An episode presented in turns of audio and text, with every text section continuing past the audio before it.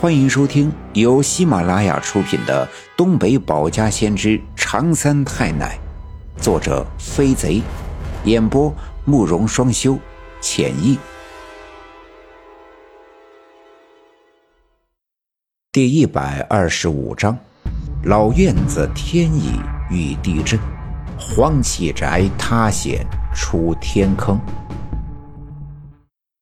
刘家镇的房子室内的格局。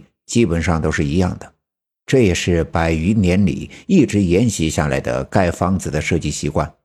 房子坐北朝南，一般都是三间，屋门在中间，进门之后是外屋，外屋都用来做厨房，所以外屋一进门的两侧各有一个灶台，外屋的东西两侧各有一间屋子，屋子南面是火炕，连同外屋的两个灶台。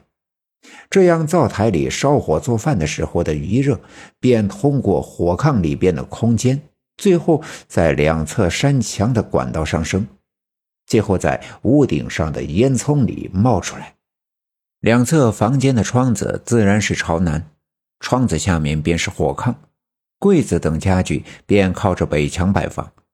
而就在大家伙儿砸开被矮墙堵住的屋门，来到西屋的时候，打开屋门，却惊异地发现屋子是朝北的，窗子、火炕、柜子的方向却都是朝北的。而当赵村长再次跑到院子里，趴在窗子上向屋子里看的时候，却能看到屋子里的人们。人们被这诡异的现象惊呆。明明是朝南，走进屋子便是朝北，而在院子里隔着窗子向里边看，却仍能看见屋子里的人，仿佛这屋里屋外是两个镜像的世界。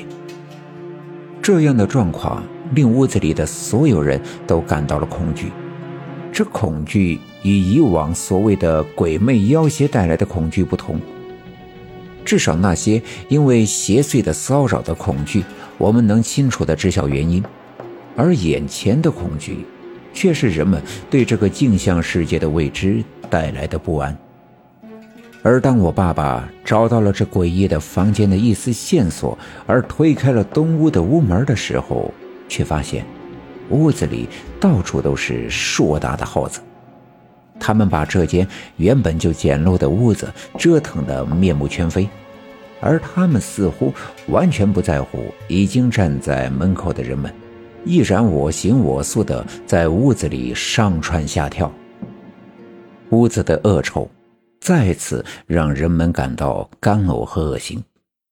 但当大家伙稳住了心神之后，老郑却一个箭步冲进了屋子，抡起手里的铁锹。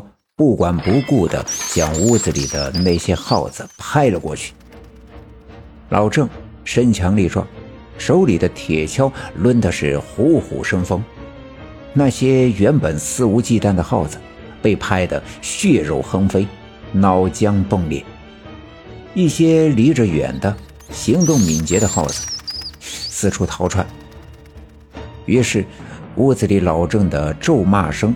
铁锹的拍打声，耗子的吱吱的嚎叫声交织在了一起。站在屋外的人们也纷纷闯了进来，抡起手里的家伙，开始追打那些惊慌失措的耗子。一眨眼间，便有十几只耗子被拍得粉身碎骨，身首异处。屋子里到处都是暗红色的耗子的血，耗子的血和支离破碎的尸体。激发了这些人的斗志，掩盖了刚才的恐惧。而就在人们正兴奋的时候，突然，脚下的土地开始剧烈的摇晃，窗子上的玻璃哗啦啦的响，房子顶棚贴糊的报纸嘎嘎的开裂，整个世界都晃动起来，人们几乎无法站稳，跟头把式的在屋子里东倒西歪。地震了，快跑！赵村长大喊一声，伸手拉起身边的一个摔倒了的队员。整个世界都在剧烈的摇晃，人们无法稳住脚，连滚带爬的向屋门外跑去。当所有人终于都跑到了院子里的时候，就听见屋子里面发出轰隆隆的一声巨响，一阵呛人的烟尘瞬间从屋门及窗子的缝隙里奔涌出来，在院子里弥漫开来。人们再次向后退去，因为在这么猛烈的地震下，这破旧不堪的房子不知道会不会轰然倒塌。过了好一阵子。烟尘慢慢的散尽，整个世界安静了下来，而那破旧的屋子却还在原处，没什么变化。人们惊魂未定，瞪着眼睛，喘着粗气。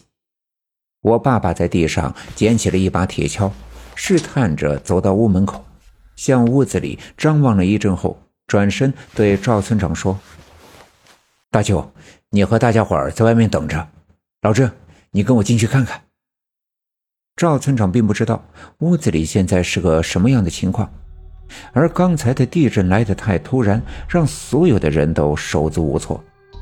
而现在的我爸爸要进屋去，肯定是让人担心。赵村长本想伸手拦住我爸爸，但他也知道我爸爸的脾气，做事十分谨慎的他，一旦决定的事便无法更改。